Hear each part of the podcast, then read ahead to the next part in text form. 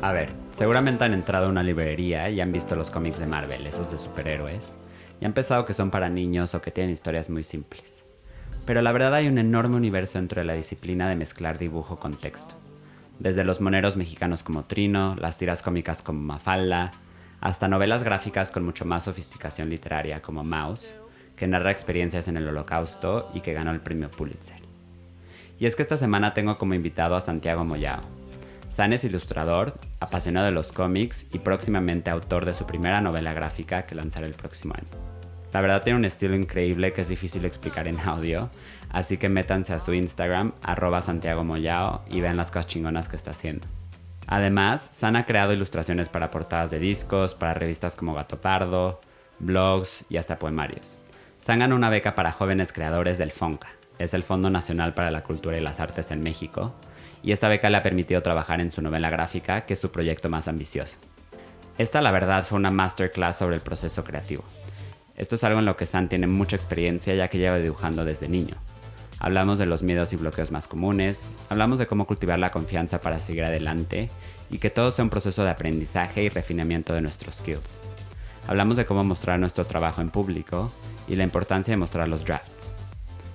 Obviamente también hablamos de cómics, novelas gráficas, películas.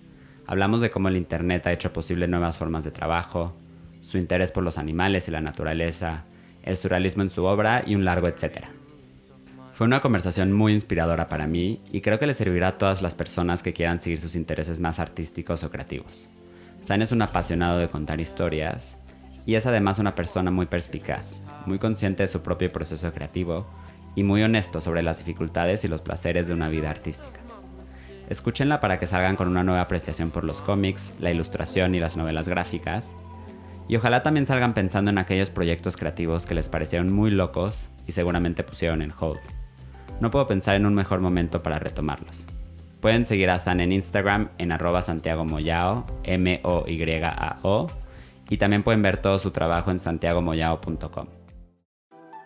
Como siempre, yo soy Santi y esto es Apasionados. Pues bueno, primero, antes que nada, antes de empezar, muchas gracias por tu tiempo, Santiago. Eh, estoy con Santiago Moyao. No, con gusto. Y la primera pregunta que te quería hacer era sobre cómo llegaste aquí. O sea, nos conocimos cuando estudiamos los dos la carrera de comunicación, que es una carrera amplia, que puedes hacer muchas cosas. Te veía con un como con un camino más hacia cine y ahorita unos años después de eso ya estás como mucho más de lleno en, ilustración, en novelas gráficas. ¿Cómo fue ese proceso? Pues mira, creo que desde chico a mí me siempre me ha gustado dibujar y es algo que he hecho todo el tiempo. Y cuando era más pequeño, o más bien como a los 12, creo que me empezó a gustar mucho los cómics y era el sueño hacer cómics, más cómics como de superhéroes que eran los que leía en ese momento. Pero en algún punto de la adolescencia fue que me empezó a gustar muchísimo el cine porque empecé a rentar muchas películas y los fines que pasaba con mi papá no salíamos mucho, rentábamos muchas películas y este y gradualmente empecé a, pensar más en la idea de, de, hacer cine. Yo apliqué para el CCC, pero no pasé el primer examen, bueno, la primera prueba. Entonces yo pensé que de colchón pues podía meterme a comunicación en la Ibero, que tenía la especialización en cine, que pues estaba bien recomendada. Y, y ya, y entré muy comprometido a la idea de querer hacer cine, pero creo que en el proceso me di cuenta de para cuántas cosas me servía la ilustración a partir de ver todas estas materias y todas estas áreas que la carrera abarcaba y al final, cuando ya estaba en la parte de hacer cine, me di cuenta que no era el tipo de trabajo que me gustaba o uno en el que me costaba mucho más aplicar esta libertad o esta creatividad que podía sacar tan fácilmente eh, o tan cómodamente en los cómics o en el dibujo. Y sin darme cuenta en ese proceso, pues también empecé a hacer algunos cómics pequeños y me empecé a dar cuenta que sí era algo que me gustaría hacer, porque hasta ese momento no había terminado un cómic. Y fue en la carrera como algo que estaba haciendo como un experimento pequeño. Mm.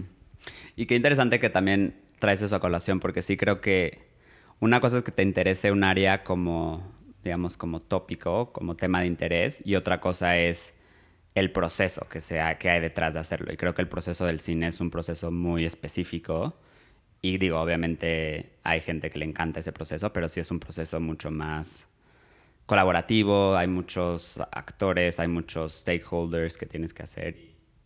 Claro, porque también algo que te empiezas a dar cuenta al trabajar en cine es que hay gente que es muy creativa y hay gente que es muy pragmática. Y creo que las mejores personas para hacer cine son las que tienen como esas dos partes. Pero te toca ver, y creo que yo estaba más en este ámbito creativo de tener muchas ideas de muchas cosas, pero la parte práctica de llevarlas y realizarlas que implica una comunicación muy clara con un equipo de personas, eh, un conocimiento técnico de muchas cosas, se me complicaba y a pesar de que es algo que disfruto mucho analizar y ver, el proceso de realizarlo es uno con el que no me sentí tan identificado y, y que no sentía que se estaba materializando, se estaban materializando las cosas como yo quería que se vieran. Y al explorar la ilustración ya más a profundidad me di cuenta que ahí era, había muchas más posibilidades de lograr comunicar las historias o las ideas que tenía, ¿no? Sí. ¿Y desde chiquito empezaste a dibujar y lo continuaste durante todo el tiempo o hubo como hubo tiempo donde dejaste de dibujar y luego lo retomaste? Pues desde pequeño siempre he dibujado y eh, creo que mucho tiene que ver con, que mis papás son divorciados y yo fui hijo único hasta los nueve años, cuando mi papá tuvo a mi hermano en su segundo matrimonio. Pero pues prácticamente esos primeros años fueron bastante solitarios y mi mamá trabajaba, entonces pasaba mucho tiempo solo y ahí es donde creo que empecé a dibujar muchísimo y también a ver muchas películas porque pues era estar mucho tiempo solo. Y fui haciéndolo, o sea, nunca fui a clases porque también no quería ir a lugares a donde me dijeran cómo hacer esa cosa que me gustaba, porque tenía una idea muy académica o muy cerrada de lo que iba a ser una clase de dibujo. Pero a los 12, creo que fue como a los 12, fue que conocí al papá de un compañero de, de mi hermano en el kinder. Y este, y el señor era ilustrador y le gustaban los cómics y justo venía de haber ido a, la mole, a la convención de cómics y vio que traía cómics y me preguntó qué había comprado y empezamos a platicar, resultó que le gustaba Hellboy, yo no conocía Hellboy y pues así se hizo como esta mancuerna muy padre en la que los sábados empecé a ir a su casa, me empezó a enseñar estos ejercicios de dibujo, pero mucho más enfocados al tipo de intereses que tenía. Claro, a lo que querías hacer. Exacto.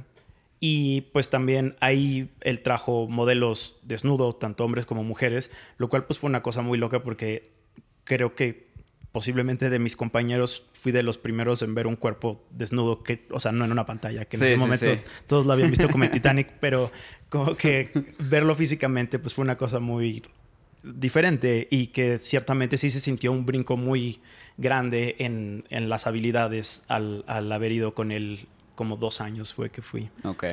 Y ya a partir de eso pues seguí ah, eh, dibujando y como todavía pues es una cosa que hago todos los días, entonces tal vez los, las mejoras ya no son tan pronunciadas como lo fueron de ese punto, pero todos los días vas observando y vas aprendiendo más cosas al dibujarlas. Claro.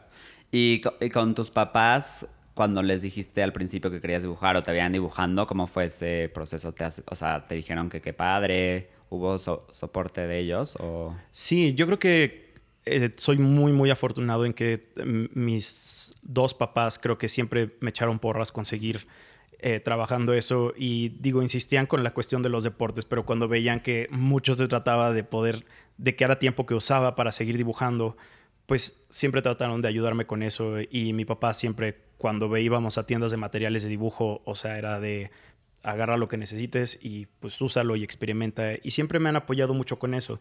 Creo que en algún punto la decisión de hacer cine también fue porque mi papá, eh, ninguno de los dos están muy cercanos al cómic como yo aunque les he tratado de enseñar algunas cosas, pero mi papá creo que no tenía idea de las dimensiones que tiene ahorita el medio y cómo verdaderamente si es un medio que tiene mucho valor.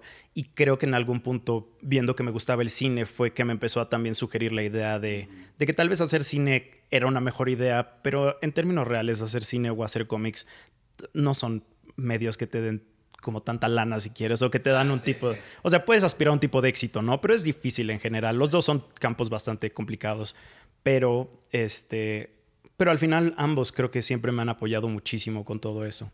Qué bueno.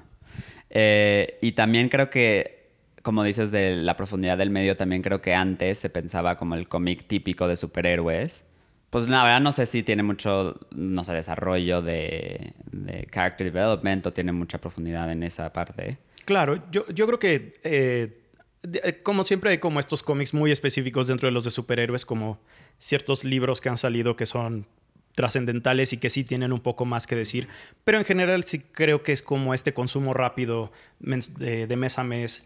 Pero la aparición de otros trabajos eh, del cómic, creo que la otra vez estaba leyendo esto, que creo que fue en los 80 que aparece Mouse, que es este, esta novela gráfica, que pues se ganó un premio Pulitzer y como que más o menos en esa época aparecieron algunos otros cómics, incluso de superhéroes. Watchmen apareció también por ahí. Creo que Sandman también apareció por ahí. Y entonces como que mientras que en Europa desde siempre se le ha dado creo que un lugar un poco más reconocido al cómic, eh, justo porque no había estos cómics de superhéroes que eran pues de consumo rápido y que también tenían esta cosa un poco más, este, pues sí, de, no darle demasiado peso a las historias o no buscar un significado más profundo con el medio.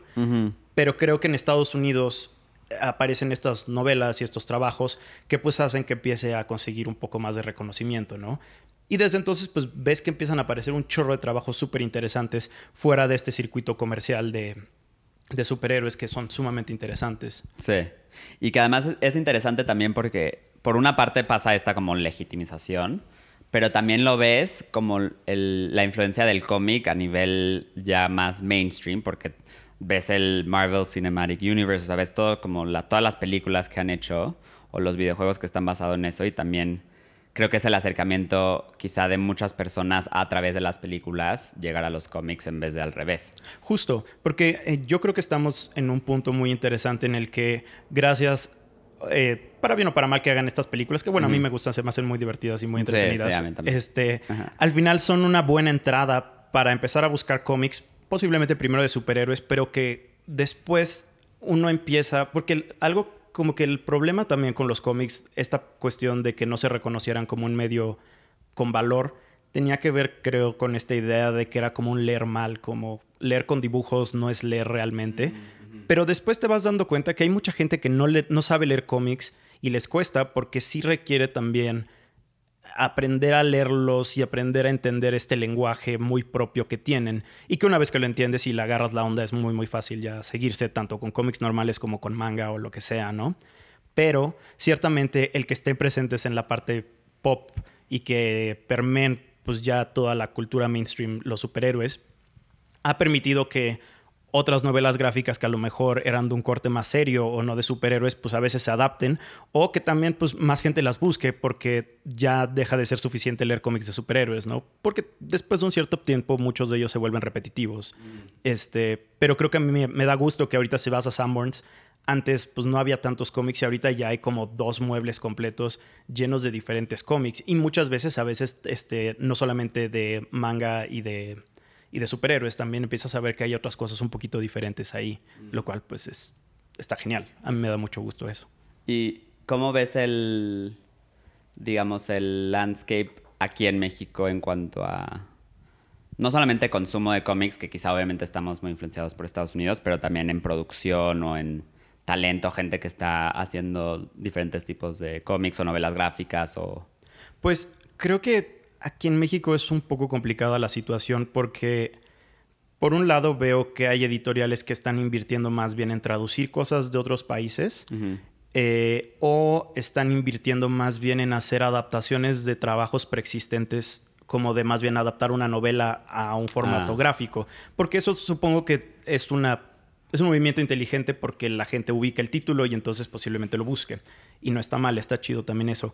Pero siento que no he visto tanto contenido de novela gráfica original mexicano vendiéndose en librerías y cosas así. Creo que puedes, o sea, digo, hay mucho como de moneros y hay cosas como Trino que ah, está muy padre y también, pues ves también cosas de Latinoamérica que a veces llegan para acá, pero este, de otros países latinoamericanos, pero no me ha tocado ver como que se consolide todavía algo muy propio de aquí y siento que no falta mucho para que, sucede que suceda porque también creo que cada vez más hay ilustradores que salen más a la luz y que te das cuenta que tienen una identidad gráfica muy propia, pero necesitan tal vez encontrar como un, pues no sé si una institución o una editorial o un algo que ayude como a, eh, como plataforma para lanzar más trabajos desde ahí. Pero, pero pues el, que, el hecho de que el Fonca tenga su categoría de narrativa gráfica, pues me parece que es genial. Sí. Y dice mucho. mi amiga este, Mariana, que sale como Maremoto en, en Instagram, pues también está haciendo su novela gráfica. Entonces también creo que ya ciertas editoriales también están buscando ilustradores para ver si ellos o en conjunto con alguien más pueden producir este, trabajos de narrativa gráfica. Claro. Entonces, pues eso es emocionante. Y también creo que como jóvenes que tuviste como esta parte de sí consumir novelas gráficas o ver el potencial del medio, también que te juntas con otras personas o platicas y ves que como que hay una brecha más generacional de quizá los cómics de antes de México a los que ahorita se pueden hacer como el potencial que tienen. Claro. Creo. Sí, y, y creo que eso es algo que las conversaciones que tengo con mis papás sobre los cómics, pues muchas veces van, ellos lo que saben, pues está mucho más ligado justo a cómics que leían como La familia Burrón o, o- o- o Mafalda o más como tira cómica, que son el formato que ubican, pero al final también hay mucho valor en eso. Y este, digo, ahorita yo estoy, acabo de comprar todo Mafalda porque justamente nunca he leído Mafalda. Sí, Sí. lo ubico, pero nunca lo había leído. Ajá. Pero es maravilloso y sí, Sí, hay- sí, sí, es, es y maravilloso. te das cuenta de que justo es como un medio con el que todos en realidad están más familiarizados de, los, de lo que creen, solo estaba en lugares que parecían que no eran tan importantes, pero que ya en retrospectiva te das cuenta que sí tienen mucho que decir y no por nada, creo que es en la estación del metro Zapata o hay una estación de metro que ya hay hasta un pasillo de moneros que lo decoraron con personajes de, de diferentes caricaturas y diferentes personajes este, de las tiras cómicas mexicanas. Entonces, sí hay también una parte muy grande ahí, solamente no estaba creo que tan reconocida. Mm, como redescubrirla, ¿no? Exactamente. Claro. También te iba a preguntar como de tu relación con, con redes sociales, porque también creo que justo ahorita que estabas hablando de como una plataforma, también creo que lo padre de... Digo, tiene cosas malas, evidentemente, tiene cosas de como adicción y bla, bla, bla, todo lo que se le critica a las redes sociales, pero también creo que tienen una... Son una plataforma increíble para personas que o están empezando o que quizá no tienen mucho reconocimiento institucional, pero que si haces cosas padres y las publicas, de repente la gente te empieza a seguir o quizá puede salir ahí un, un trabajo, puede salir una conexión. ¿Cómo ha sido tu experiencia con Instagram en particular? Yo creo que es donde más. Sí, eh, yo creo que eh, estoy de acuerdo contigo en que tiene sus pros y sus contras. Justamente creo que últimamente me he dado cuenta que no, que sí me causa cierta ansiedad el, el Instagram muchas veces, pero ciertamente ha sido el medio que mejor me ha funcionado para, pues para abrir muchas puertas.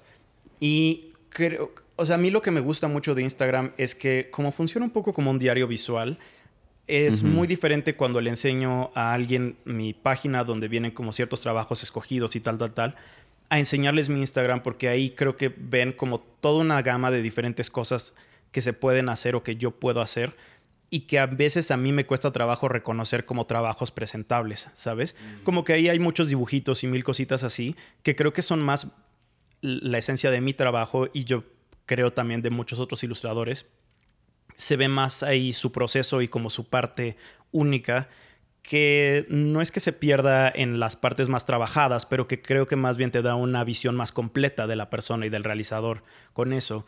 Entonces creo que en mi caso, pues he tenido mucha suerte de que muchas de las cosas que he subido creo que han gustado y eso ha permitido que más gente lo vea y eso ha abierto las puertas a muchos trabajos. Entonces, para mí la verdad es que mi perfil de Instagram sí es un poco como mi portafolio más completo. Claro, ¿no? sí.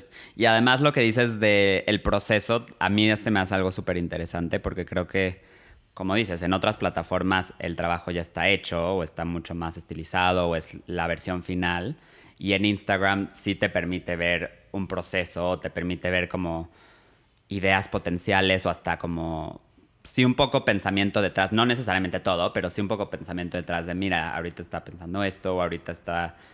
Y porque sigo a muchos, digamos, creadores o creativos, eh, sigo a gente que hace pottery, sigo a gente así, y también ves como esos experimentos en forma o experimentos en narrativa o experimentos así, y te da como una, como dices, una visión mucho más abierta de lo que es el proceso de hacer esas cosas. Claro, y puede, y, y queda ahí documentado también ciertos periodos a veces que tienes de que tienes un interés en tal cosa y se ve cómo vas pasando de eso a otra cosa o lo que sea. Pero sí es muy bonito tener eso. Y de nuevo, esta parte de poder ver el proceso a veces de quien sube sus bocetos o quien sube eh, videos de cómo lo está haciendo. Me parece muy bonito porque muchas veces eh, el arte y la ilustración o casi cualquier cosa tiene un cierto hermetismo muy raro en el cual no sabes muy bien cómo descifrar o cómo entender cómo se hizo algo. Y creo que a veces también muchos creadores tratan de guardar eso un poco porque mantiene el encanto de, la magia del proceso creativo, ¿no? Como no saber muy bien cómo se realizó algo. Pero en mi caso yo eh, busco siempre que puedo conseguir libros que tengan dibujos o bocetos de pintores o de gente que hace cosas que me gustan. Me encantan porque puedes ver como el alma de cada, de cada proyecto, de cada ilustración o de cada pintura. Y el poder compartirlo también creo que hace pues viene muchas veces creo que de un lugar un poco más humilde y también mucho más abierto a que otros vean cómo funciona, ¿no? Porque te digo, creo que es muy fácil también quererse guardar eso como si fuera una receta de cocina que solamente tú sabes y no quieres enseñarle a nadie más. Pero el abrirlo, pues lo hace muy bonito y creo que también genera una conexión distinta con quien lo, quien lo observa. Claro, porque creo que muchas personas que digamos no son creativas, entrecomillado creativas, o sea, de o más artísticas o más creativas en el sentido más tradicional de la palabra, también creo que hay todo una, un romanticismo o una casi que ideología del genio creador. Y entonces mucha gente que yo creo que tiene potencial de hacer otras cosas creativas o tiene ese inkling, pero dice no porque obviamente no me va a salir o porque veo las cosas que ya están publicadas y digo que increíble, pero no se dan cuenta que siempre es un proceso y que seguramente cuando empiezas vas a hacer cosas no tan buenas, pero si lo mantienes, pues llegar a crear cosas mejores. Claro, porque también, o sea, eh, muchas veces, no, todo el tiempo hay dibujos e ideas que no terminan funcionando. Y eso es algo que no ves, porque evidentemente, por lo general, lo que vas a ver es la pieza terminada, ¿no? Pero detrás de eso hay miles de errores y gente que dibuja increíble, pues también la riega muchísimas veces. Y el que parte de eso esté, digo, obviamente no le tomas una foto en mal dibujo y la subes, por lo general, pero también pues mucho de eso termina, o sea, quien está viendo ese proceso, cómo se va desarrollando, puede ver muchas veces cómo pasa de un boceto, de una cierta idea, que pues ya en la práctica no funciona. Y a veces no funciona porque tal cual tus habilidades no te permiten encontrar cómo materializarlo como lo imaginaste al principio, pero pues parte de esa creatividad muchas veces tiene que ver con trabajar con lo que tienes y con lo que puedes hacer. Y al hacer eso también vas creciendo de cierto modo, ¿no? Este.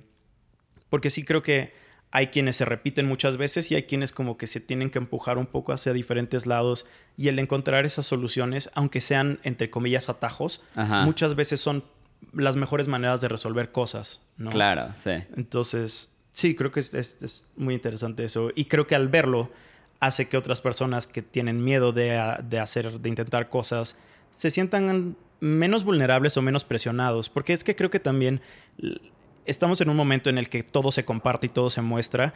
Y tenemos mucho miedo, creo, a veces a fallar en público porque sentimos la necesidad de que si hacemos algo tenemos que mostrarlo, ¿no?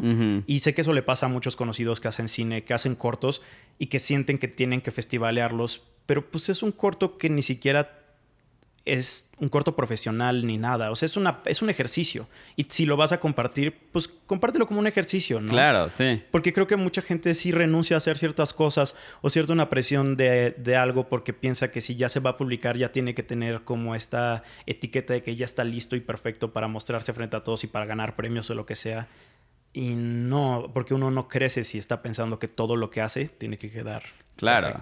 Y es el valor también del aceptar el el draft, o sea, el decir esto es el primer abordamiento a un tema, o una idea o una historia, pero a haber otros y no solamente porque este, que qué bueno que se publique, que qué bueno que se comparta, y porque también creo que ese, digo, creo que hay medios que es más fácil que haya feedback, digamos, o, o veas cómo reacciona la persona, o sobre todo en escritura, que te digan esto se entiende, esto no se entiende, y lo tomes como eso. Este es un primer draft y va a haber otros tres y el cuarto quizá ya la historia se entiende muy bien y esa es como la versión que es, digamos, publicable más tradicionalmente. Claro, y, justamente creo que en la escritura se ve este fenómeno más claro todavía, que es cuando uno escribe, o sea, eh, este escritor de cómics y bueno, también de novelas que se llama Neil Gaiman, él en algún punto en una entrevista le preguntaron pues, sobre escribir y dijo, pues mira, o sea, uno puede escribir cuando se inspire y eso está bien para cosas a lo mejor como poesía. Dice, porque es una cosa muy libre y está muy bien. Dice, pero lamentablemente escribir bien pues requiere mucho trabajo y requiere volver a verlo y pulirlo. Y creo que a todo el mundo nos pasa que queremos escribir las cosas a la primera y te quieres saltar ese paso de revisarlo. E incluso a veces cuando le entregas y te dicen los errores, no quieres ni siquiera regresar a revisar esos errores, ¿sabes? Y eso es lo que es muy difícil, como el, el confrontar tu proceso, o más bien incluir en tu proceso el revisitar las cosas. Y en una masterclass de Annie Leibovitz también ella decía que es súper importante volver a ver tus fotos y las cosas que has tomado antes. Porque en efecto, así vas viendo también cómo vas creciendo. Y la realidad es que por más duro que sea el regresar a algo para pulirlo y mejorarlo, el sentimiento de saber que ya mejoraste o ya trabajaste esas cosas es mucho mejor, porque aunque no te quede algo que a los demás les guste, tú estás mucho más seguro de ese trabajo, ¿no?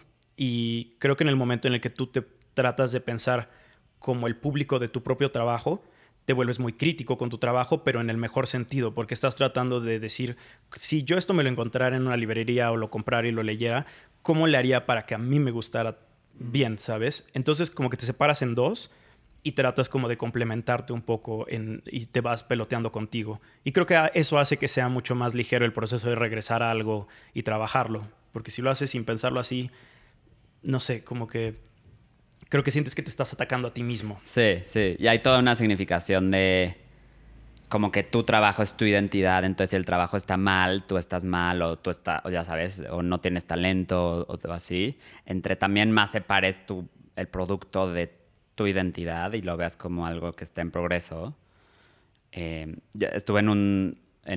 Yo estoy escribiendo una novela que lleva mucho tiempo eh, y estuve en un círculo como de lectura y compartíamos cada quien las cosas que se escribían.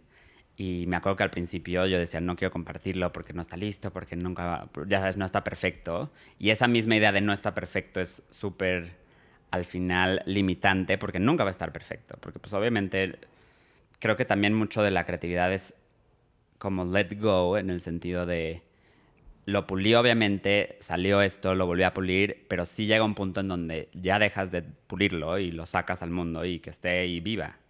Porque tampoco puedes estarlo puliendo todo el tiempo porque si no nunca vas a acabar, es un proceso de nunca acabar. Y creo que lo que me dijo una persona como de cuando trates de dar feedback o cuando trates de ver, pues, que sea constructivo, o sea, que sea como algo que no vaya hacia la identidad de la persona o que no sea como algo binario de malo, bueno o algo justo maniqueo de esto está mal, sino de yo no entendí esto o no entendí por qué el, personaje actúa de esta forma. Como algo así que la persona que lo escribe diga, ah, sí, o sea, esto sí me sirve porque esto sí es trabajable. Claro. No es que te digan, está horrible o está tontísimo. O sea, no, es como mucho más cosas que sí puedes usar. Claro. Y es que también es aprender a juzgar las cosas por lo que son muchas veces. O sea, porque te digo, creo que hay gente que no dibuja tan bien pero hace unos cómics increíbles, ¿sabes? Y hace cosas geniales porque también el conocer tus rangos de cosas te permiten sacarles el mejor provecho y pues lo que te decía, como encontrar estas salidas para diferentes cosas, ¿no? O sea, yo ahorita el cómic que estoy haciendo, pues no es el que, o sea, no está tan bien dibujado y lo sé, sé que no, si le dedicara el tiempo probablemente podría quedar algo mucho mejor trabajado, pero a veces yo trato de escoger como un elemento que es el que quiero que funcione muy bien.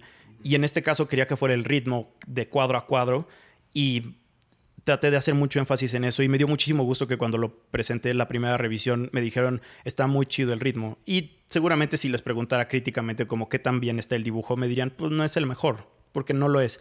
Pero en el momento en el que tú empiezas a tener más seguridad también de lo que quieres lograr puedes empezar como a, a manejarlo mejor sabes y puedes hacer esos ajustes. Y también puedes justo despegarte un poco de él para no sentir que cuando te están dando retroalimentación te están atacando a ti, claro, como si tuvieras una incapacidad. Tú pues, trabajarás con lo que tienes. Y muchas veces también creo que es confiar en que sabes lo que te gusta y tienes que preguntarte de dónde vienen esas cosas que te gustan y confiar en que has leído o visto o lo que sea el tipo de cosa que te gustaría a ti mm, producir, ¿no? Y pues usar eso como una guía, como un referente. Claro. Y lo que dices también es cierto, de hay personas que saben sus límites, pero no les quita la casi que la audacidad de decir, quiero, con estos límites, de todas maneras quiero hacer lo que me gusta hacer y es esto y lo publico. Claro. Y es que, y, creo que también, o sea, ese tipo de ambición es bien chida porque si se hace bien, creo que uno, es como cuando ves una película que no tiene mucho presupuesto, pero es muy ambiciosa, ¿sabes? Ahorita estoy tratando de pensar en alguna, pero y ahorita me voy a, voy a, se me va a ocurrir. Pero hay muchas películas que he visto que saben tan bien lo que son que cuando la audiencia se sienta a verlas, entiende muy bien desde el principio como, ok, los efectos no van a ser los mejores, pero necesitan estar ahí para comunicar esta historia y no te importa, ¿sabes? O sea, cuando la obra es honesta y, se, y no trata de ser algo que no es, o de pronto a la mitad, porque eso, por eso en ese momento una película se vuelve jalada, porque a la mitad de la película de pronto como que trata de ser algo que no es. Y pues no, lo que queremos también de una obra o de una pieza es que sea sincera, no solo contigo, sino consigo misma. Claro, sí. Y parte de el proceso, ¿cómo, es tu proceso, digamos, en el día a día? ¿Hay alguna rutina? Eh, ¿Dibujas diario? Creo que me habías dicho. Eh, aparte de eso, ¿hay como algo que haces todos los días? ¿O cómo es, digamos, tu pues, rutina? Yo me mantengo como... Sobre todas las cosas, me gusta estar viendo nuevas cosas. Me gusta estar, siempre que puedo, pues conseguir nuevos cómics y nuevas novelas gráficas y observar qué cosas funcionan, qué cosas no me gustan tanto. Y muchas veces como tratar de al menos una vez al día encontrar como algo que te emocione y que digas como, ay, estaría increíble hacer algo así. ¿Cómo puedo hacer eso desde mis capacidades o cómo podría lograr transmitir algo así? Em, y en términos de dibujar, ahorita pues estoy un poco ocupado con, y saturado con, el, con lo del trabajo que estoy haciendo, pero sí con el tiempo me he dado cuenta que es importante retomar ciertos ejercicios que a veces no quieres hacer cuando según tú ya sabes dibujar, pero que son muy básicos, como el sentarte a observar algo y dibujarlo, como una maceta, una planta, un insecto, lo que sea. Pero sí es un proceso muy bonito hacer eso porque te hace tener... Eh, conforme vas dibujando, tu cabeza también va generando como una biblioteca de cosas. Y entonces tú puedes ya imaginar un cierto, cuando piensas en una silla, si has visto varias sillas y te has sentado a dibujarlas o, o a contemplarlas bien, tu cabeza ya entiende que no solamente piensa en una silla como tal, piensa en mil variaciones de la misma, ¿no? Mm. Y entonces el chiste creo que es todos los días, digo, yo trato de hacerlo, pero si alguien quiere dibujar, creo que sí es importante sentarse a dibujar algo, ¿sabes? Del mundo exterior para complementar todo lo que tú estás generando en tu interior. Y pero siempre es, creo que es más una cuestión de mantenerse observador y tomar apuntes de cualquier idea, por más boba que sea, pero muchas veces son semillas que después van creciendo y se complementan con estas cosas que observas o lo que sea y terminan llevando a una historia o una imagen o lo que sea. Pero sí, sobre todo es observar, sentarse y observar cosas. Y para ti, porque también lo interesante y lo padre de, de, los cómics o las novelas gráficas es que son dos medios a la vez juntos. O sea, toda la imagen y todo lo que puede tener una imagen, pero también hay texto. Entonces también es escritura para ti cuando piensas en una idea, ¿viene primero la imagen o, la idea de la historia? Muchas veces viene primero una premisa que tiende a ser un poco rara, como, como un cómic que hice de una alberca que iba a ser como, ok, quiero, porque justo en la cuarentena como que generé una amistad eh, muy fuerte con, con una amiga y como que llegué a un punto en el que me gustaba que este mundo por más pequeño que fuera, por más limitado y encerrado que fuera, al menos la tenía ella y podernos ver era como lo mejor del mundo para mí. Y conforme pasó el tiempo, pues empezaron a abrir las cosas y ya cada quien empezó a moverse un poquito más y los tiempos cambiaron y todo. Y una parte de mí se quería aferrar incluso a ese confinamiento porque era muy bonito. Y entonces dije, bueno, ¿cómo puedes contar eso de una forma un poco más interesante? Entonces dije, como estaría chido una idea como de amigos que están en ese momento en el que dicen, ojalá esto durara para siempre, como este momento, y entonces se terminan deshaciendo, están en una alberca y se terminan deshaciendo en la alberca, ¿no? Pero a veces empiezas como con una imagen o una, frase y luego ya empiezas a trabajar con la parte, no sé si decirle técnica, pero el lenguaje que va a tener el cómic. Y a mí es lo que te decía del, del otro trabajo que estoy haciendo, de me gusta enfocarme en un aspecto que sí sea crucial para contar esta historia. Entonces, a veces puede ser que no haya diálogo, a veces puede ser que sean cuatro páginas nada más, pero esas páginas pueden no tener cuadritos, puede ser más libre. Entonces trato de agarrar siempre como un eje para contar la idea. Mm. Pero por lo general parto de una idea, aunque a veces también digo, quiero hacer algo en este formato y entonces uso el formato para pensar en una historia o una idea. Mm, claro. Que, por lo general te digo, voy apuntando muchas de estas ideas y digo, ah, esto puede funcionar para esto. O, viceversa, ¿no? Como que esta idea podría contarse mejor con sin diálogo o, o, en blanco y negro o con todo en lápiz o siempre agarrando algún aspecto. Que está, me encanta esa idea también porque como que hay una cita, ¿no? Que dice, bueno, un quote que dice, oh, no me acuerdo cómo era, pero que justo el constraint genera la creatividad. O sea, como que ponerte constraints es bueno, porque si no, a veces es, si es un poco overwhelming decir cómo cuento esta historia si hay infinitas maneras de contarla. Y creo que ponerte, como dices, un, no necesariamente que sea un constraint, pero algo como un eje o concentrarte en una parte de la historia, creo que también lo hace mucho más fácil de, llevar a cabo, ¿no? Sí, porque incluso a pesar de que al final, conforme lo vayas trabajando, te des cuenta de que tal vez no es la mejor idea ese eje, al menos tenerlo ahí, tienes como algo contra qué referirte y verlo y decir como esto funciona o no funciona. Y ya, tal vez para cuando ya estás más avanzado, dices, pues no, chances sí necesita diálogo, ¿no? Y ya va a funcionar así. Pero entonces como que si partes de algo más sólido, puedes hacer los cambios después. Y lo mismo pasa también cuando haces ilustraciones para clientes, que muchas veces en el mejor de los planes quieren darte mucha libertad, pero sí necesitas algo con que anclarte para poder empezar a construir desde ahí. Porque si no, si no tienes un piso, no puedes construir una casa o lo que sea que, que quieres producir, ¿no? Entonces sí ayuda siempre. Sí. Y el proceso de dibujar es, ¿lo haces a lápiz o también hay una parte a computadora? ¿O lo haces? ¿Cómo es eso? Pues em, yo siempre uso, eh, siempre empiezo en papel y eh, no me acuerdo quién le decía esto hace poco, que quería, que me encantaría tener como estos cuadernos bonitos que son los que luego la gente escanea y los suben y son cuadernos preciosos llenos como de dibujos así. Pero eh, es que la verdad es que yo el papel lo uso principalmente para bocetear ideas. Y entonces como que vas pensando en físico para poder ir más o menos materializar estas ideas y de ahí ya las vas construyendo. Pero esos borradores son muy feos, pero también es chido. Digo, muchos de esos no los compartes porque no, a veces están tan distantes de, de, lo que va a ser lo final que tal vez esos todavía no vale la pena mostrarlos. Pero también me he dado cuenta cómo, y con muchos clientes pasa eso también, que si les enseñas esos bocetos, por más rudimentarios que sean, ellos también agarran la onda muy rápidamente. Y eso es muy chido porque te das cuenta que puedes como... Eh, y, la gente también no se da cuenta de que lo puede hacer muy fácilmente esta comunicación ilustrada, porque cuando alguien te hace un croquis o te dice, a ver, te lo enseño así y te lo van dibujando, te das cuenta de que pueden estar en sincronía muy fácilmente con elementos gráficos muy sencillos y muy rudimentarios, ¿no? Pero también para ti te ayuda eso, o sea, tú lo trazas muy sencillo y puede ser un garabato, pero en realidad ese garabato contiene un plano enorme de todo lo que va a venir después. Claro. Entonces yo parto de eso y por lo general hago las ilustraciones a mano, casi con tinta por lo general, y ya en la computadora hago colores o texturas o retoco, lo que sea. Y que escanea, o sea, escaneas la ilustración y luego... Y luego lo, lo trabajo en Photoshop. Ahorita ya estoy empezando a hacer algunas cosas desde el inicio en, en la computadora o en el iPad. Se me hace un poco raro, como que no, no sé, la sensación es un poco distinta. Sí. Porque estás como acostumbrado pues a pensar con una cierta textura y una cierta forma y la misma página como que te dicta unos ciertos límites en los que también hay que aprovechar de una cierta forma.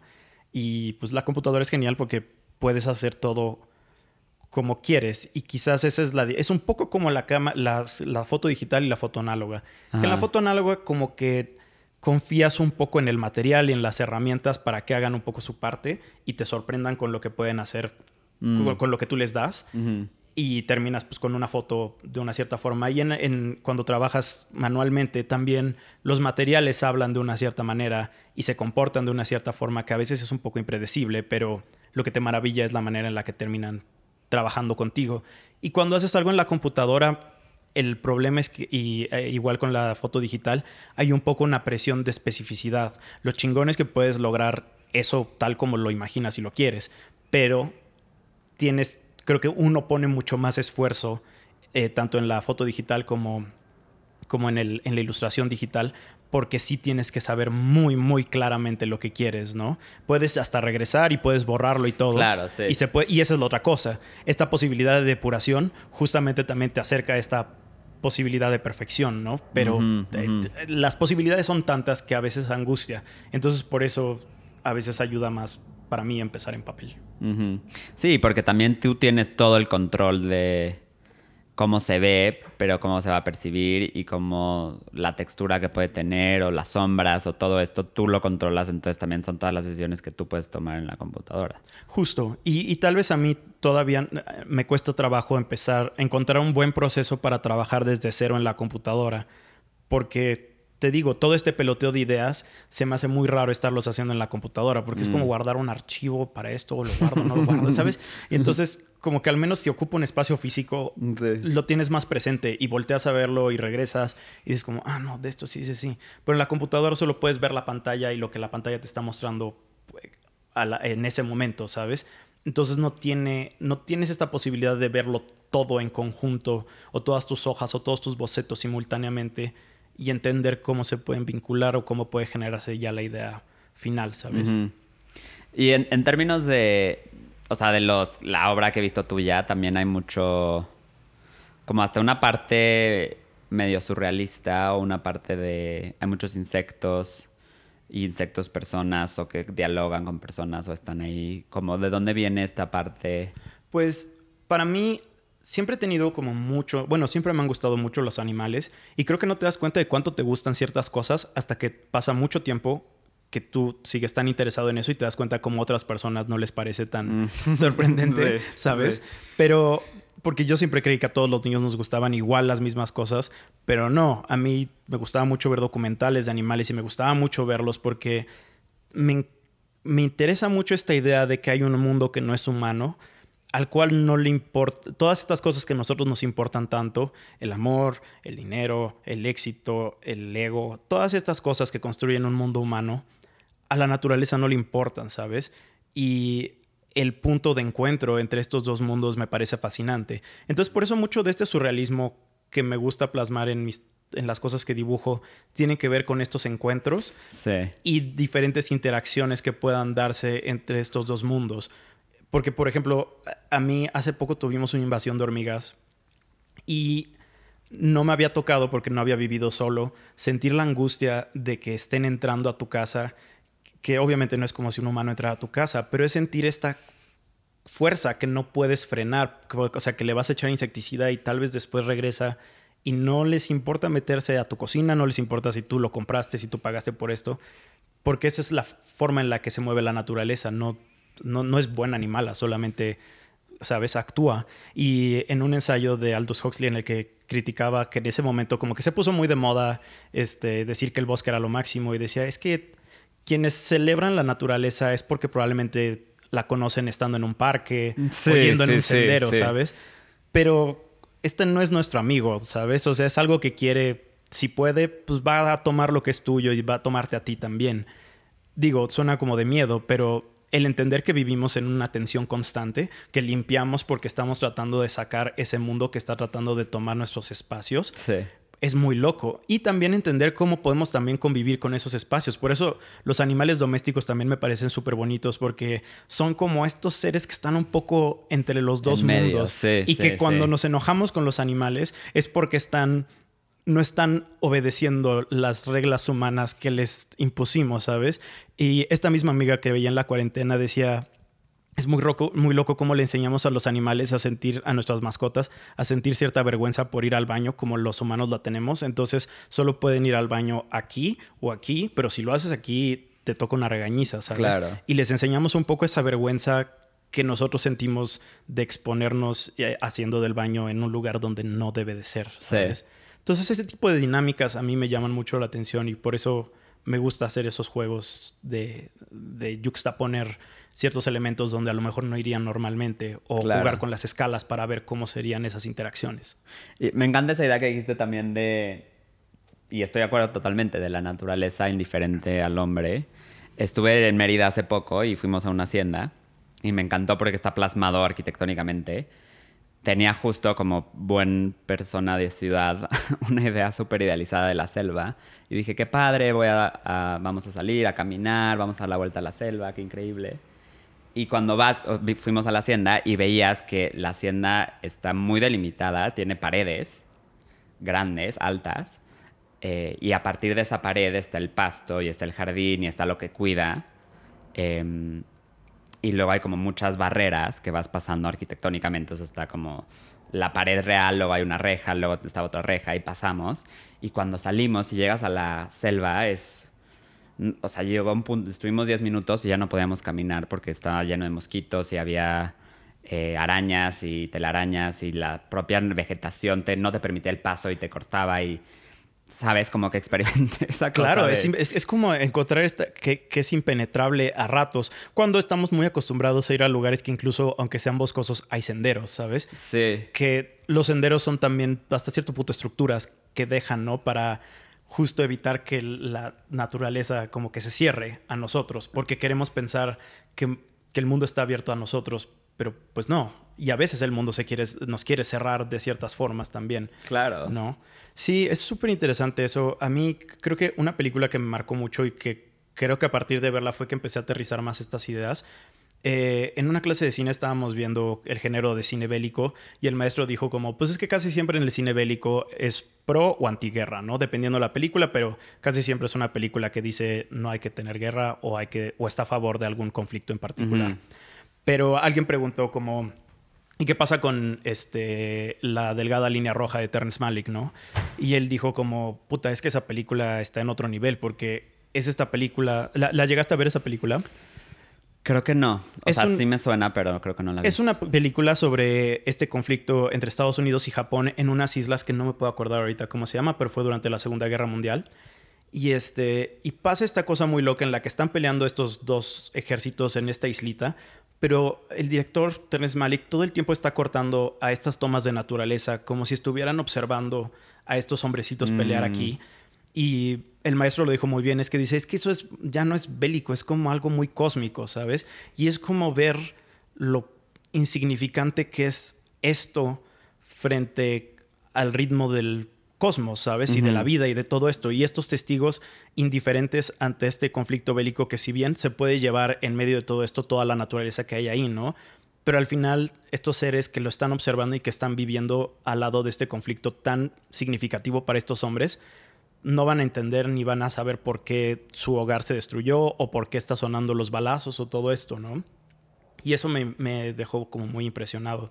Entonces, como que es algo a lo que regreso constantemente. Sí. Y me, recuerda también a, no sé si fue un documental o una cosa que justo hacen el experimento de la Tierra como, como medida, digamos, el humano como medida, y te vas, empiezas a salirte como escalas más grandes, te sales del planeta, te sales del sistema solar y justo lo que dices, insignificante porque no representamos nada en el cosmos. Y luego lo que me gustó es que lo hacían hacia el otro lado entonces regresan, escala humano y luego escala cuerpo, escala piel, escala célula, escala átomo. Igual, llegas a un punto en donde tampoco es que, digamos que nuestra conciencia, nuestra cultura, pues, nuestra cultura habita como en el espacio humano y se termina. Y como que hay barreras, hay barreras como de escala hacia arriba, digamos, hacia el espacio, o barreras también internas, donde hay como todo un organismo aquí que funciona independientemente de nosotros. Claro, y también barreras temporales, o sea, del tiempo que una persona o una civilización existe. También hay, hay un documental súper chido que se llama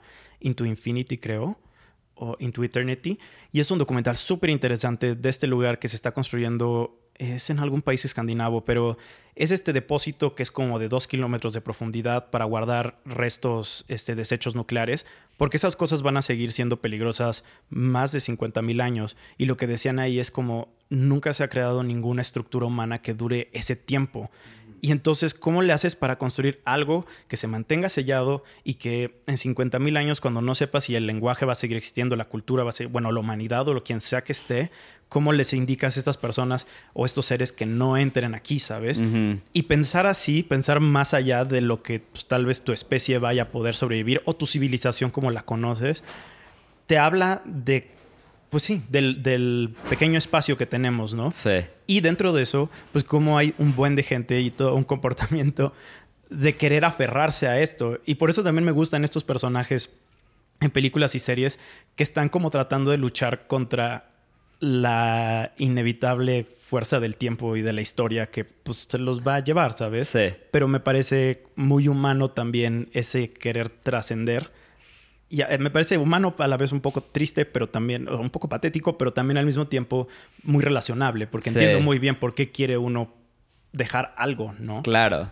Y patético y como que al mismo tiempo como paradójicamente como que heroico, ya sabes. Como que no, no vencerte ante el nihilismo y decir, bueno, ya, sino decir, sí, voy a hacer esto aunque sé, porque sí sabes que al final no va a valer. Claro. y se va a terminar. Y justo hay otro cómic que hice que, que, se llama Me fui a Comodo a matar dragones. Mm, sí. Que justamente es esa idea como del héroe patético, del tipo que como no logra encontrar su lugar en la sociedad y se siente más un animal que un humano, entonces decide ir a matar dragones de Comodo porque le parece la superespecie y que lo va a dominar y lo va a conquistar y va a formar su reino y tal, tal, tal. Pero pues al final, pues no, le ganan los dragones de Comodo muy fácilmente, ¿no? Pero creo que estaba tratando de expresar ahí pues este sentimiento que veo, que, creo que todos llegamos a tener en algún punto de querer trascender o de hacer algo muy grande o lo que sea, encontrar un poco tu lugar con alguna hazaña o con algún trabajo o algo, ¿no? Y pues sí, en ese caso pues es más con fines cómicos, pero creo que es algo muy real que está presente. Y me encanta de ese, de ese cómic el final, eh, que ya está la estatua de él enorme y va la mamá y le deja una flor. Como que también es eso de no sé, a mí me como que me se me hizo muy padre ese final. Porque sí, como que tiene ese final, digamos, medio heroico, patético, el, personaje principal, pero justo como que retomas también la idea de, pero ahí está la familia y lo va a recordar hasta que... Claro, porque, porque él al final le manda el dinero a la mamá para que haga un monumento de él, de cómo venció a los dragones de Komodo. Y es un monumento que solamente la mamá va a ver probablemente y la mamá ni lo necesita porque la mamá no lo va a recordar más porque haya o no vencido dragones en cómodo, solo piensa en su hijo y el no poder saber, el no poder reconocerse como algo valioso, el el amor de mm. esa persona, sino necesitar esta atención enorme y que necesiten todos ver una escultura de mármol grecorromana así. pues es, muy triste, pero también creo que es muy tierno, porque pues sí, te digo, creo que sí dice mucho de, las personas. Sí, sí, sí, totalmente. Em, en cuanto a tu proceso, digo que también es muy interesante que has hecho esto mucho tiempo. Eh, o sea, empezaste a dibujar desde chiquito y lo has continuado. Eh, ¿ha cambiado algo en cómo abordas alguna idea o tu proceso ha cambiado a lo largo del tiempo o crees que sea... Sí, creo que ha cambiado mucho en, el sentido de que creo que trato, ya tengo un poco una estructura de cómo aproximarme a las cosas y un cierto orden, porque eh, como te conté, el, primer cómic que hice fue hasta la, hasta la universidad. Y eso fue porque antes había tratado de hacerlos, pero nunca había podido terminar uno porque quería dibujar y escribir y hacerlo todo al mismo tiempo. Y te das cuenta de que las cosas, o bueno, muchas cosas requieren hacerse de un, con un cierto procedimiento. Y siempre hay que encontrar también cuál es el proceso para ti. Porque en mi caso, pues a mí me di cuenta que me funciona mucho escribirlo como un guion de cine, después agarrar y desbaratarlo y empezar a pensarlo ya en términos de página y de cómo va a funcionar y bocetearlo, ¿no? Y después ya voy pasando a, a lo que sigue para que ya termine lo final. Pero durante muchos años quería hacer un cómic o una novela gráfica y empezaba a dibujarlo y escribirlo al mismo tiempo y nunca pues terminaba porque no terminaba no tenía terminada la historia en mi cabeza.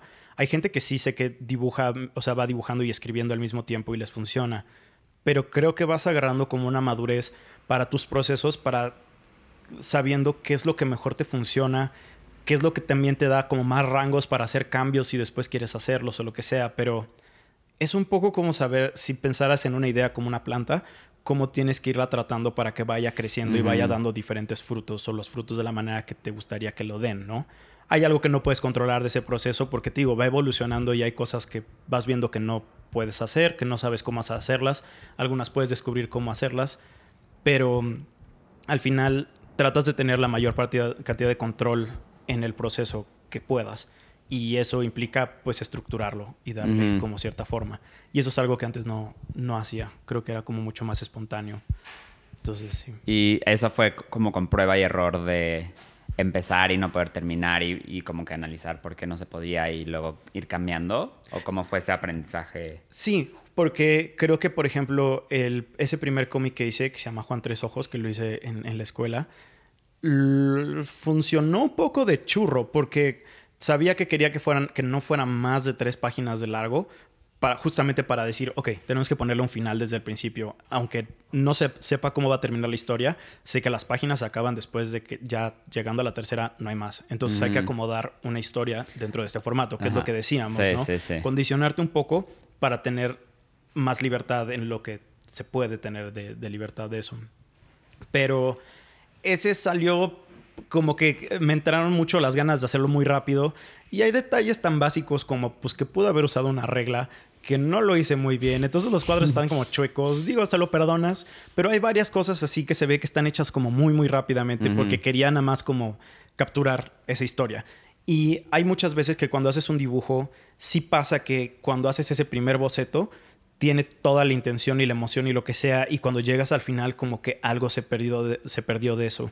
Entonces, tienes que estar observando siempre conforme vas avanzando en el proceso de escribirlo, de bocetearlo, de todo esto, que no pierdas esa intención inicial. Y por eso a mí me cuestan mucho los trabajos que son que tardan mucho tiempo, porque te vas un poco Mm, desmotivando.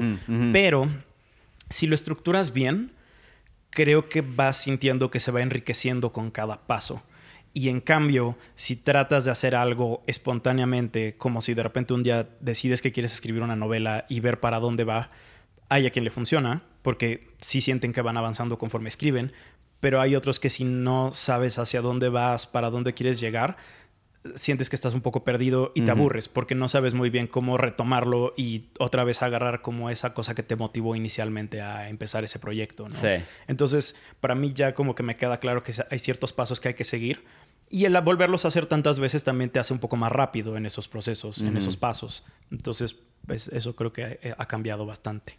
¿Y qué pasa? Bueno, no, o sea, la primera pregunta es si has tenido como bloqueos creativos. O sea, hay momentos en, en el año, o en el mes o en el día que dices no quiero hacer nada. Obviamente que no implique, no sé, algún trabajo específico que hay de por medio, pero algún momento en donde dices ya no quiero dibujar o no estoy nada de humor o como que te sientes ansioso o que no lo no puedes transmitir. Sí, hay, fíjate que pasa muchas veces que las ideas casi nunca se acaban, porque te digo, ya hay como toda una lista de cosas que quiero hacer, pero sí llegas a ciertos momentos en los que te sientes estancado, porque sí sientes, te sientes limitado por tus capacidades, porque Mm. dices, puta, es que no sé dibujar bien tal cosa o tal cosa, y evidentemente puedes trabajar para mejorarlo, ¿no?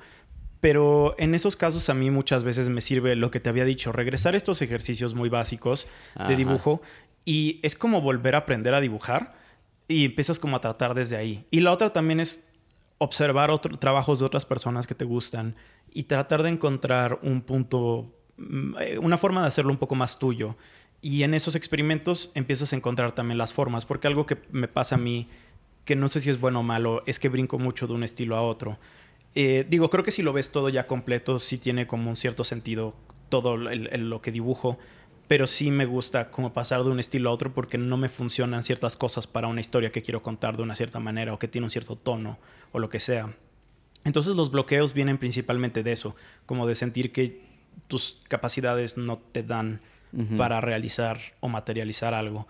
Pero si regresas un poco a un lugar un poco más humilde en el que empiezas a tratar de retomar las cosas que conoces, volverlas a aprender un poco, em- empiezas a encontrar otras soluciones. Pero sí es común que, que- que cuando no son proyectos de trabajo, son cosas personales, sí me, me estanque o, o sienta que hay como bloqueos Sí. en ese sentido. Y el que dices se me hace que también es súper eh, claro, digo, a mí también me pasa y creo que tiene que ver justamente con eso. Digo, evidentemente hay otro tipo de bloqueos, seguramente hay muchísimos, pero ese que dices creo que, y lo he platicado con, también con amigos que también hacen cosas, digamos, que requieren más creatividad o lo que sea, y es ese, como que do- cuando te das cuenta en un momento que hay, si hay como algo que está lejos de ti que quieres, a mí me pasa mucho tipo en descripciones, em, cuando quiero describir eh, una escena muy compleja, como que con muchos personajes y mucha acción, que llega un punto donde digo, no puedo hacer esto y como que, ajá, dices ya, no lo voy a hacer. Eh, pero nunca como que lo había pensado hasta que dijiste ahorita como en eso, como que es, es más el bloqueo ante como lo lejos que está eso, pero que siento que mi habilidad todavía no llega. Sí, sí, porque, o sea, eh, te digo, por supuesto es bueno saber tus límites, pero también quieres crecer y quieres como ir aprendiendo. Y cuando, eh, tal cual como lo dices, ves un reto que es demasiado grande, a veces creo que lo que pasa es que no sabemos muy bien cómo acceder a él, porque un poco cuando tienes una serie de pedos en la vida que todo se ve muy mal y que no sabes cómo resolver nada porque es una maraña ya de cosas y está tan enredada que no sabes cómo separarla y no sé, ¿sabes? Tienes que empezar desde un solo punto como los audífonos cuando se enredan que es la más poética que se me puede ocurrir ahorita. Pero es así tal cual. A veces tienes que empezar a sacar desde un lado y pues es una maraña, pero el ver un progreso desde un punto eh, eh, sugiere como una luz al final de ese túnel. y, y tal vez el problema creo que muchas veces también tiene que ver con que creemos que solo se pueden resolver las cosas de una cierta manera. Como no sabemos cómo las resolveríamos nosotros, pensamos que solo se pueden hacer de una cierta manera. Y eso es lo que es muy complicado y a mí me asusta muchas veces cuando me dan trabajos de cosas que no he hecho antes. Yo les digo a veces que no, aunque no debería de hacerlo, mm. pero muchas veces sí he dicho que no, porque digo es que creo que esto no es algo que yo haría. Y te sorprendes porque te das, cuenta que muchas personas cuando te buscan, pues te buscan por tu trabajo y creen que sí podría, quieren ver una solución tuya, no quieren ver la solución más obvia. Claro. Pero tú estás también cableado de una forma tal que a veces si te dicen es que queremos hacer retratos, ¿sabes? Si tú eres, dices como, puta, es que yo no sé hacer retratos, yo no sé hacer caras, no, no, no va a salir, ¿sabes? Pero el chiste es encontrar desde tu forma de ser cómo puedes resolver las cosas. Tal vez al final no funciona y eso es real, a veces no, no logras armarla, pero si tú puedes darte, eh, impulsarte o empujarte a tratar de resolverlo, pues muchas veces tal vez no terminas con una buena solución, digo, la mayor parte de las veces espero que sí, pero sí aprendes mucho en ese proceso. Y algo que me he dado cuenta también cuando estoy dibujando y algo no está saliendo bien y ya no me gusta, si aguanto 10 minutos más dibujándolo, muchas veces encuentro cómo, cómo salvarlo. Sí.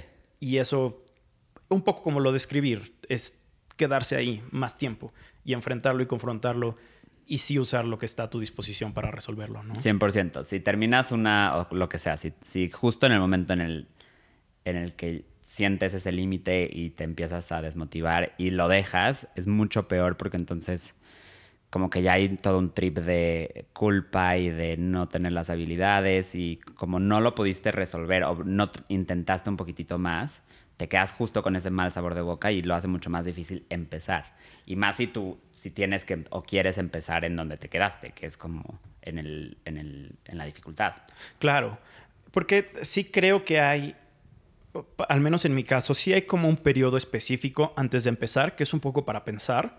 Y el chiste es que en ese momento de pensar empiecen a surgir muchas ideas y encuentres como una que te emocione lo suficiente para que te dé como suficiente combustible para seguir avanzando y buscarlo, incluso si se empieza a poner difícil. El problema es que te digo, muchas veces cuando es algo muy diferente, eh, se te ocurren cosas, pero ninguna te termina como de ayudar, pero, o te termina de motivar pero a veces ese es el reto, como decir, bueno, voy a escoger esta ruta, vamos a ver qué pasa si sí la voy siguiendo.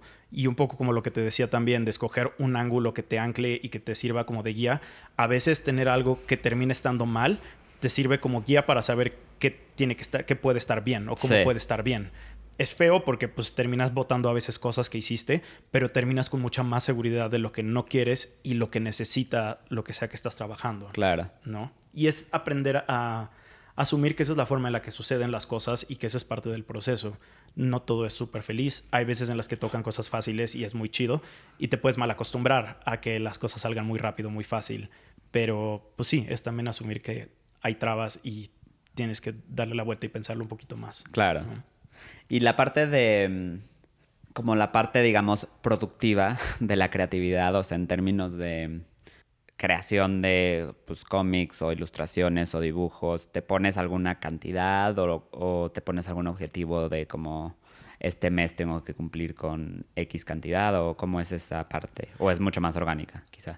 Pues Mira, yo creo que cuando son las partes de trabajo sí tienen que estar mucho más organizadas y sí tiene que haber, o sea, sí tengo que trabajar con ciertas como cuotas de al día tienes que hacer, si es un cómic, tienes que hacer tres páginas o lo que sea, eh, o es una chamba, pues sí tienes que al menos lograr llegar a esta otra parte del proceso entre hoy y mañana. Eh, y entonces sí tiene que estar un poquito más estructurado.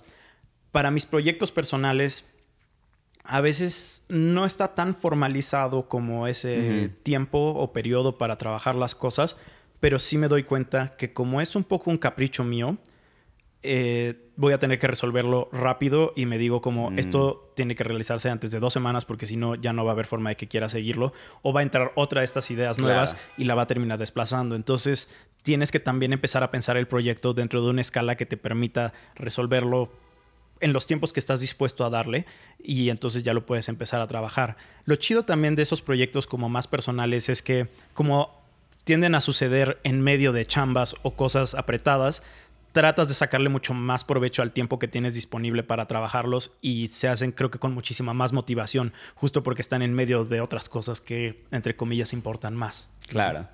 No, y la parte de la motivación también, justo para además cosas personales, creo que es muy importante porque hay que aprovecharla, o sea, porque no es como que te surge de la nada, sino que hay que aprovecharla porque también si hay mucho tiempo después, cada vez va siéndose más como un trabajo, como un chore, en vez de como algo de exploración. Eh, justamente eso, eh, eh, sí, porque sí hay un punto en el que ya terminar las cosas se quedan incompletas porque ya no tienes cualquier cosa que era lo que inicialmente te empujó a eso. Y es muy triste ver cuando eso pasa. A veces regresas a eso y lo retomas. A mí me dio mucho gusto que hace poco que volví a encontrar los papeles originales de ese cómic que hice en la universidad. Lo agarré y lo coloreé y fue como muy bonito porque fue como cerrar un poquito eso. Sí, sí, sí. Tener y entonces, un poco más de exacto. Entonces, pero sí, definitivamente creo que cuando uno quiere hacer algo, tiene que también contemplar no solo el tiempo y el trabajo que va a requerir, pero también cómo te vas a mantener tú motivado y si, si es algo que vas a poder seguir haciendo el tiempo que requiere. Y a veces es un poco como cuando vas a ver o cuando vas a hacer un viaje que vas a tener que manejar 12 horas. Es muy diferente que te mentalices a que vas a estar 12 horas en un coche a que no lo esperes y estés esperando que llegues más rápido o que chance va, este, sabes, se va a cortar el tiempo, cualquier cosa así. Claro. Pero si desde el principio te preparas para un cierto tiempo, pues digo, no significa que no te vas a hartar o lo que sea en el proceso. Pero sí tienes tu batería, digamos, que te va a durar mucho más tiempo. Claro. Cuando lo Como la. No sé qué ley es. Ley, no es ley de Murphy. Una ley, o no me acuerdo cómo es, que es. Si tienes 15 minutos para arreglarte antes de ponerte una cita o tienes 45, como que tú naturalmente, inconscientemente, vas a ocupar todo el tiempo. O sea, si tienes 15, lo vas a hacer en 15. Si tienes 45, igual vas a salir 45. O sea, como que es vivir en el tiempo como establecido y te, al final inconscientemente lo ocupas todo. Claro, y, es, y en el caso de cuando son proyectos personales, pues es, uno tiene más control sobre esos tiempos. Entonces, tú eres el que te da esos 15 o esos 45 minutos, ¿no?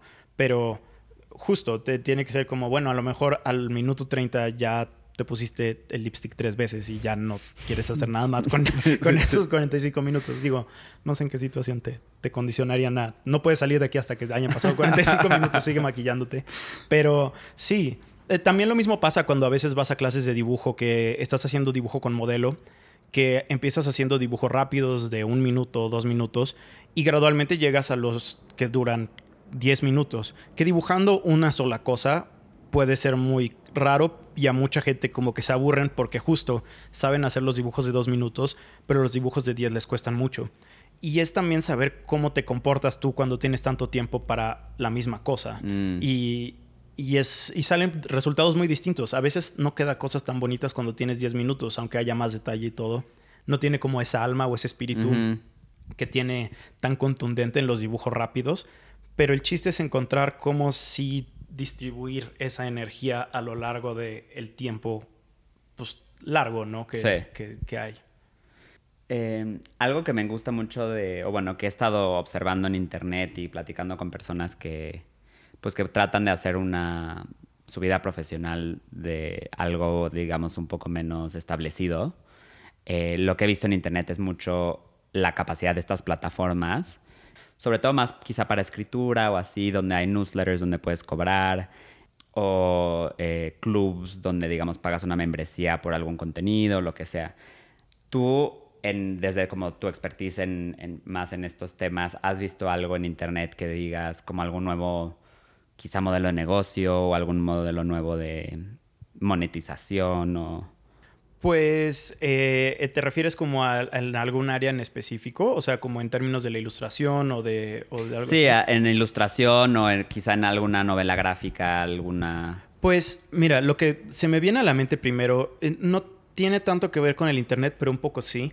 Pero eh, he trabajado algunas veces con estudios que hacen impresión en rizo, con máquinas risográficas. ¿Las ubicas? ¿Sabes cómo son? son es, la máquina rizo es una joya porque es como una especie de copiadora, pero que tiene también una parte medio análoga. O sea, te escanea el dibujo, eh, pero crea dentro una especie de sello, un cilindro. Entonces, si es, no es una impresión como a láser, es tal cual un sello que va ah. pasando. Y entonces se han puesto muy de moda estas máquinas porque es relativamente barato hacer copias de esto. Puedes trabajar en varios colores, que un poco como la serigrafía, que se hace en capas de colores. Aquí también puedes hacerlo, puedes combinar colores. Y ha habido un creciente número de estudios que tienen su máquina y que ayudan a, hacer textos, digo, a imprimir como autopublicaciones, mm. eh, prints de ilustraciones, de cosas así. Y me emociona mucho ese mundo porque creo que hace más viable la posibilidad de tú materializar trabajos de ilustración. Entonces, en el centro, con los primeros que trabajé, es un lugar que se llama eh, la Casa del Hijo del Aguizote, que el que lo lleva es, es, descendiente de Flores Magón. O sea, es el mismo lugar donde Flores Magón publicaba su periódico cuando estaba aquí en México. Y este, pero el lugar ahora es padre porque es un museo de de todo ese trabajo y de toda esa casa de impresión, pero también arriba es una impresora de rizo. Entonces, como que ah. es, hay una mezcla muy bonita entre los tiempos y entre las intenciones del lugar.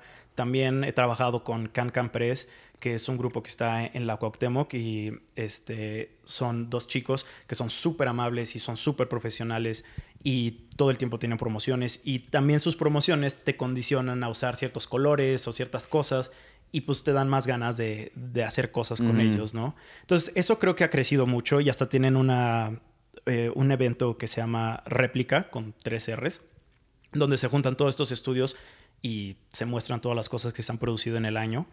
Y pues a la vez, si no existiera el Internet y las redes sociales, pues creo que no sabría de, estos lugares, pero creo que eso está muy chido. Eh, pero ese ese es como lo que puedo pensar más que, como que sobresale. Que, también se me hace muy interesante porque a mí me encanta todo ese tema de, mm, digamos, lo independiente, porque creo que, no sé si es paradójicamente, pero creo que el Internet lo que hace es que como ya tienes tú, tú eres dueño de tu canal de distribución, o sea, tus, no sé, tus followers en Instagram o si tuvieras Twitter o lo que sea, como que tú ya les hablas a ellos directo. Entonces, si tú hicieras, como dices, si haces un, nuevo, una nueva impresión en serigrafía o en rizo o, en, o haces un nuevo cómic y tú lo puedes imprimir solo porque ya cada vez hay más capacidades para hacerlo tú, al final como que ya tienes la mitad ganada porque ya tienes tu canal de distribución que es gratis, que no te cobran, que no te piden comisión. Y entonces quizá sí es un costo inicial más alto, pero al final, digamos que la, el, el profit es tuyo. Entonces también te, posibilita eso. Sí, porque siento que también cada vez he visto más gente que eh, vende cosas suyas, trabajos suyos, que no necesita, que justo desde su misma plataforma de redes sociales pueden hacer la venta de estas cosas o la distribución de estas cosas. Y pues eso es muy chido porque hay ilustradores que te gustan y pues te das cuenta que solo necesitas escribirles y preguntarles si esto está a la venta y pues te lo pueden vender o te lo pueden llevar a tu casa o te lo envían o lo que sea, ¿sabes? Mis amigas, mis roomies están vendiendo ropa usada en su cuenta este, arroba garage de amigas. Pero les ha funcionado muy bien también para, o sea, quieren deshacerse de cierta ropa y pues es una muy buena forma de mover ropa linda de una forma que no se sienta como tan rígida o, que tenga como a, fuerzas que generar un chorro de ganancia. Es como una especie como de tienda un poquito más pasiva quizás. Y más para mí también que yo no con mis cosas que vendo a veces por Instagram, pues no pretendo como estar viviendo de eso, solo es algo que me gusta hacer y digo, bueno, si alguien quiere comprarlo lo puede hacer, pero no es una tienda que está que tengo que pagar lo que dices, ¿no? No tienes que pagar nada por tener ese espacio. Entonces es muy chido. Y también te dan la, capacidad de, no sé, aceptar pagos online o de poder este, que la gente pague con tarjeta de crédito, como que son muchas cosas que al final lo que me encanta, obviamente productos online es mucho más fácil y se da mucho más y puedes hacer cosas digitales o cursos o contenido digital que es mucho más fácil de, pues el costo de distribución es cero y el costo de replicación es cero. Pero se me hace súper interesante esta parte donde mezclas el mundo online con el mundo offline. También sigo a un escritor que vive en Japón, muy de nicho, que escribe mucho sobre caminar y sobre... Hizo un libro como súper bien hecho porque le encanta toda esta parte del libro objeto y de sus caminos, o sea, literal sus caminos por Japón. Y hay unas cosas que se llaman kisa, que son como shops que venden sándwiches. Y fue a como 50 y literal hizo un libro de eso.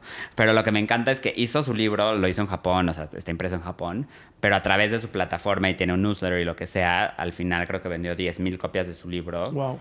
A nada más a gente que lo sigue, que sabe que es súper de nicho, pero le gusta lo que hace y que como que la única garantía, la garantía más bien es que lo hizo él, que ya, por eso te decía como este, este proceso o este diario también es súper valioso, porque te da como cierta, mm, no es garantía, pero te da como este proceso de que te están compartiendo lo que están haciendo y entonces sabes que no es one-off o que te va a ver la cara o si no estás viendo cómo realmente está trabajando todos los días y que tiene talento y todo esto, entonces como que hay una cerca, casi que una intimidad con, con las personas que te siguen y que se vuelven tus fans porque tienes una relación mucho más cercana que lo que tendrías con un fan de una persona que ponte tú no tuviera social media, pero que fuera de una gran casa este, productora o lo que sea. Claro, sí, y, eso hace que, como dices, o sea, lo, si ya produces algo, sea o contenido o un producto o lo que sea, pues es padre saber que hay gente que le interesa eso. Y no es tanto esta apuesta de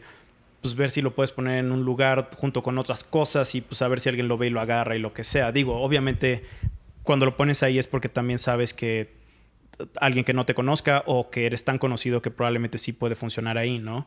Pero sí es muy chido saber que, que tus propias plataformas pueden funcionar para, pues sí, para mover cosas que a, a, tu público le interesa, porque al final sí generas una especie de público, ¿no? Claro, y que puede ser, lo padre también se me hace que es cada vez hace, o sea, como te digo, esto es súper de nicho de una persona en Japón con o sea, shops de sándwiches, pero tiene su nicho y las personas les encanta y les gusta caminar y yo creo que les encanta Japón y ese es su nicho.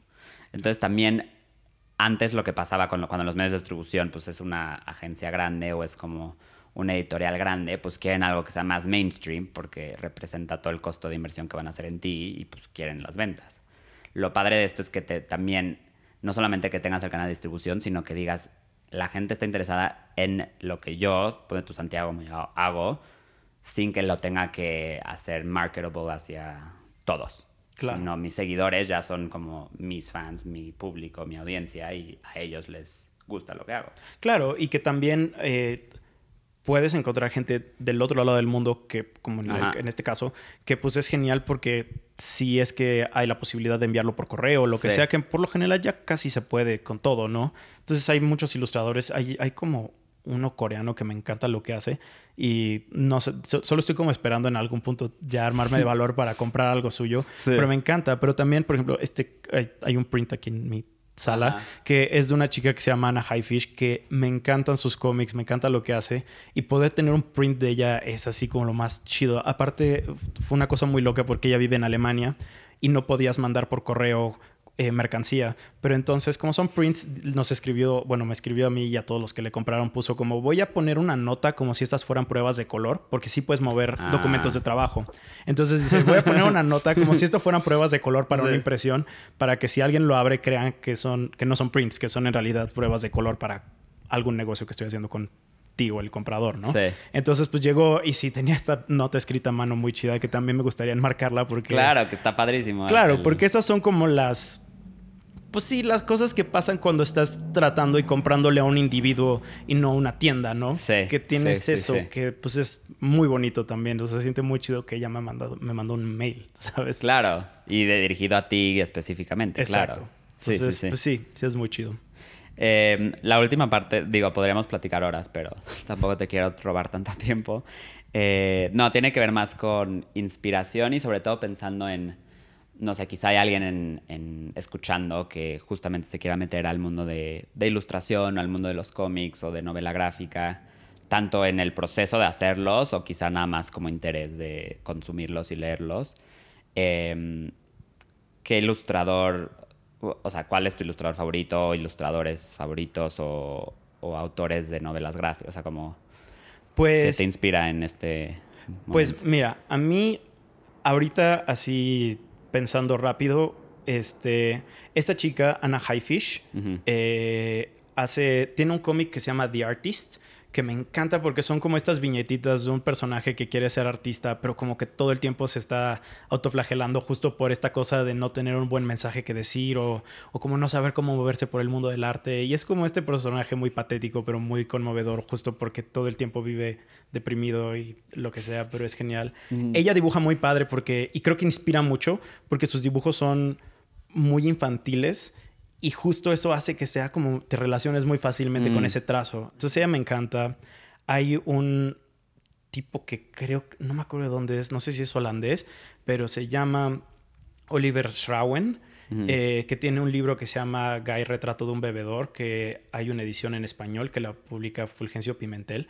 Y ese cómic es una maravilla. Es como de un borracho en el siglo XVII en Francia que le vale la madres la vida y como que mata gente y no le importa. Y tú estás como viéndolo hacer todas estas cosas y esta angustia de que nadie lo detiene. Termina en un barco, termina robándose unas joyas del barco, luego se va a un barco pirata. O sea, es una, toda una aventura increíble, súper bien dibujada y que creo que si lo ves es muy estimulante porque el tipo de línea que tiene, el tipo de uso de colores y todo siempre está cambiando. Entonces no, te, no hay una monotonía de, en el formato. Entonces ese, se me hace súper estimulante. Y siento que para quien no, no haya leído muchos cómics, la verdad es que Mouse sí es una buena entrada. Porque creo que está en un punto interesante entre literatura escrita y aprender cómo ya cómo se complementa con la parte gráfica. Pero ah, tenía un cómic favorito que no sé por qué ya no me puedo acordar de él. Pero, pero sí, eh, eh, hay otro tipo que se llama Michael DeForge, que es canadiense, que hace cosas súper raras, como que parece como un niño que le acaban de enseñar sobre el sexo y como que todas sus cosas hablan mucho sobre la homosexualidad, hablan mucho sobre la identidad, pero como que todo lo dibuja de una forma como un poco grotesca o monstruosa. Entonces es muy interesante como el cuerpo se vuelve, la distorsión del cuerpo se vuelve como este punto para hablar sobre la sexualidad y sobre la identidad mm. y sobre las relaciones. Entonces él es muy chido. Este. Y bueno, de cómics de superhéroes, la verdad es que a mí el cómic de Sandman, eh, escrito por Neil Gaiman, me parece lo mejor de lo mejor. O sea, son los venden en volúmenes y puedes leerlos salteados, pero todas son estas historias sobre el dios de los sueños, sobre Morfeo y terminas llegando a unas aventuras increíbles, súper poéticas eh, y existenciales y filosóficas que son maravillosas, maravillosas. Son un chorro de libros, pero por eso mismo es padre, porque nunca saca... O sea, sí, te metes al universo ahí. Exacto. Entonces yo creo que eso sería lo que más recomendaría para ver y que a mí tiendo a regresar a estas cosas para inspirarme también para mis propios trabajos. Sí. Em, ¿Qué proyecto o idea, o no sé, digo, tampoco tiene que ser que lo hayas pensado mucho tiempo, pero ¿qué proyecto o idea te encantaría hacer si, digamos, que no tuvieras limitantes en tiempo, dinero, nada? O sea, como, es, no sé, hacer una novela gráfica, hacer una película, hacer una animación. O sea, ¿hay algo que digas o que en un futuro lo quieras hacer, que, que digas, este proyecto me encantaría que existiera? Pues mira, ahorita estoy eh, trabajando, terminando de trabajar la, el, trabajo por el que gané la beca de jóvenes creadores del FONCA. Y esa es una novela gráfica. Y pues ya casi va a acabar el año en el que lo estoy trabajando. Ya estoy terminando de entintar el último capítulo. Pero, o sea, digo, me emociona muchísimo porque nunca había hecho algo tan grande. O sea, son ciento y tantas páginas versus 10, no, menos 5 páginas que había hecho antes me da un poco de miedo porque es algo muy grande. Es también lidia con temas muy serios sobre la desaparición forzada y la búsqueda de desaparecidos, que son temas que me importan mucho y, pues me da miedo a veces porque son, te digo, temas muy fuertes y yo normalmente pues manejo cosas más como de humor o, un poco más cercanas a mí, ¿no? Sí, sí. Pero eh, yo creo que el poder tener esto terminado y poderlo ver impreso, que espero que llegue a suceder el próximo año, ahorita es mi meta más grande. Sí. Y espero que una vez terminado eso también pues ya sepa lo que es trabajar algo a una escala tan grande durante tanto tiempo y pues hay muchas ideas que, me gustaría desarrollar en un formato más largo. Si de alguna manera los cómics cortos son como cortometrajes, pues esto se siente como hacer un largo, una peli completa. Entonces, hay muchas ideas que quiero desarrollar, pero ahorita lo que más me importa y quiero ver terminado es, es esta novela gráfica. Claro. No, y qué increíble y felicidades también por el premio y por porque todo lo que, como dices, todo lo que implica algo a esa escala, pues requiere muchísimo dedicación y atención, así que... Sí, muchas gracias. Em, y por última, la última ya pregunta, te lo juro, es, este, pensando en personas que ahora si se quieran dedicar a esto profesionalmente, y a esto me refiero, ilustración o dibujo o hacer cómics, em, ¿hay algún consejo que les dirías a ellos? Quizá que te diste cuenta tú a lo largo de tu proceso o ¿qué les dirías de consejo a esas personas? Yo creo que lo que me funcionó a mí, y no sé si le funcionaría a todos, pero es lo que decíamos, creo que es muy bueno tener un registro de tu proceso y de lo que vas haciendo, y no tiene que ser en Instagram, pero sí en algún lugar donde se pueda ver eso, porque yo diría como rehusarse un poco a, esta cuestión de esperarse hasta que algo esté muy pulido, muy bonito para presentarlo, sino pensar en cosas pequeñas que puedes resolver, empezar y terminar y que las puedes mostrar, porque al final lo que te queda es una colección muy chida de tus trabajos, pero también de cómo vas avanzando y cambiando. Y lo padre de que otras personas puedan ver eso es que te va a poder llevar a que se armen colaboraciones o que se hagan chambas o se hagan cosas, porque al final uno puede, digo, aspirar a ser el mejor dibujante del mundo y hacer dibujos que académicamente sean increíbles, pero si partes de eso, es muy difícil lograrlo y, constantemente te vas a sentir derrotado porque no lo estás logrando. En cambio, creo que permitirte ver lo que puedes hacer y cómo puedes materializar tus intereses van a permitir que por un lado seas constante con tu persona y con tus trabajos y con tus intereses y por otro lado también que otras personas vean que eso es lo que a ti te interesa y te gusta hacer. Y cuando pones eso a la vista de otras personas, es más fácil que quien comparta esos intereses pueda apasionarse por lo que haces y termina llevando pues a más trabajos, a más cosas. Pero yo diría eso, o sea, creo que eh, justo hay muchas herramientas ahorita para mostrar y promocionar estas cosas y volverlo todo más como una especie de experimento en el que te permite sorprenderte con las cosas que vas generando sin ponerte expectativas demasiado grandes, sino más bien expectativas que sí te permiten avanzar. Que es difícil a veces encontrar cómo funcionan ese tipo de expectativas, pero si las encuentras, son las que te motivan y son las que te permiten seguir. Claro. Y me encanta, y me encanta esa idea también de, de que justo lo que decíamos, o sea, ahorita tú hiciste un proyecto de una envergadura enorme, pero después de mucho tiempo de, uno, de pulir lo que te gusta hacer, de encontrar tu voz, de encontrar la forma en la que proyectas cosas, dibujas. Em, y creo que justamente entender y empezar como que con pasos más chiquitos va a ser mucho más fácil que te puedas quedar en el camino en vez de querer ir de cero a 100 en, en un segundo. Claro, porque también hay esta, o sea, mi maestro de la universidad de la clase documental, Pablo Martínez Zarate, que es también un maestro con el que he trabajado y que me ha ayudado con muchas cosas, eh, en algún punto nos puso un texto en su clase que no me acuerdo cómo se llama, pero se llama como en defensa del amateur y lo escribió un cineasta que decía esta cosa muy interesante de que empezó a sentir esta cosa rara de que cuando llegaba a su casa y quería grabar a su familia, quería que estos videos familiares se acomodaran como este lenguaje cinematográfico industrial o, de, o, que usa en su trabajo diario, ¿no? Y decía, me sentí raro porque estaba tratando de hacer que mi familia encajara en un modelo pues, de trabajo y que requiere ciertas cosas, cuando en realidad tendría que más bien estar jugando con la cámara, con mi familia, con estas cosas mm. donde no tengo que presionarme para después alimentar eso.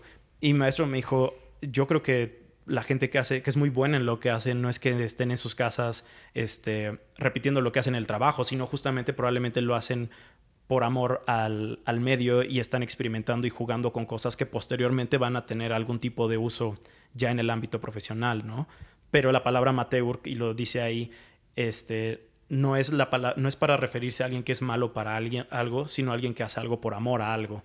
Entonces, mm, mm. creo que es difícil a veces mantener como ese balance entre la cosa que haces porque te gusta y porque quieres ver cómo se va dando y quieres mejorar en ella y al mismo tiempo quieres también profesionalmente pues poder vivir de eso y, hacer trabajos, ¿no?